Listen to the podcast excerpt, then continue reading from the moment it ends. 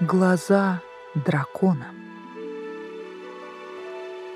Китайская сказка.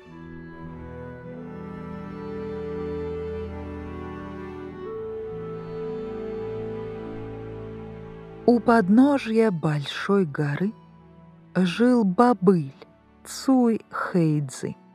Даже клочка земли у него не было. Он жил тем, что чинил людям котлы да пиалы.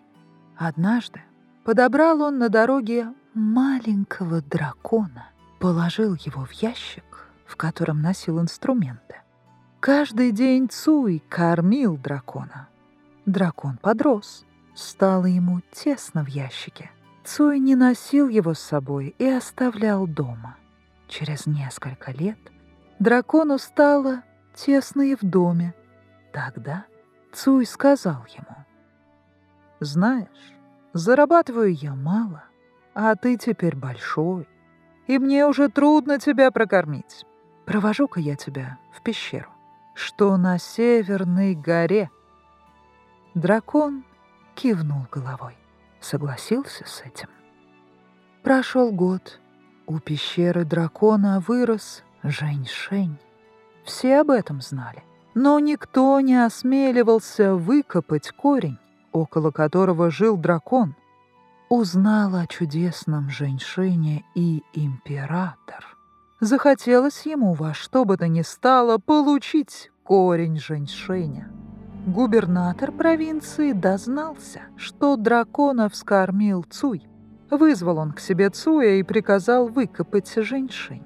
Не то голова с плеч. Ничего не оставалось Цую, как набраться смелости и пойти за женьшенем. Еще издали узнал он дракона, лежащего у входа в пещеру. Подошел Цуй к нему и взмолился. «Уважаемый дракон, я тебя вырастил. Спаси меня. Разреши выкопать корень женьшеня императору». Дракон кивнул головой. Цуй выкопал корень и отдал его губернатору, а тот отвез женьшень императору.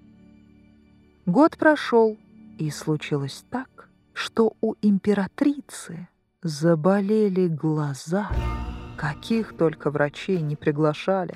Но императрица видела все хуже и хуже, и в конце концов ослепла.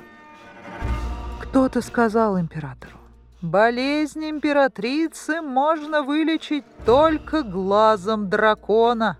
Стоит потереть больные глаза глазом дракона, и они сразу же станут зрячими. Но дракон ведь страшный, большой и сильный. Пожалуй, и армия в тысячу всадников ничего с ним не поделает. Вот и приказал император доставить к нему Цуя. «Достанешь глаз дракона, будешь министром», — сказал император. «А не достанешь, казню тебя и всех твоих родных».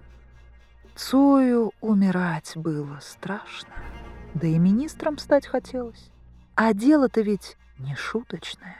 Надо вырвать глаз у самого дракона. Это не то, что выкопать около него корень. Наконец Цуй решился. Пришел он к пещере и сказал дракону. «Император велел мне принести твой глаз. Спаси меня, дай мне глаз, ведь все-таки я выкормил тебя». Выслушал дракон и кивнул головой.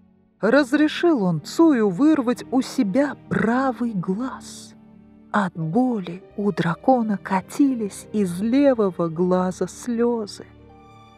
Получив глаз дракона, император потер им левый глаз императрицы. Тот и прозрел.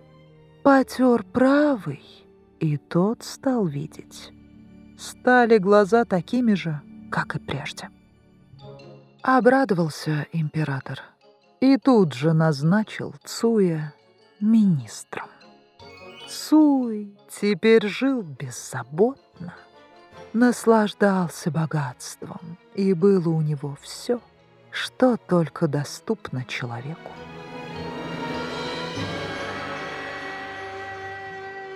Постепенно Цуй стал злым и коварным. Он думал лишь о себе, и чужие горести его не трогали.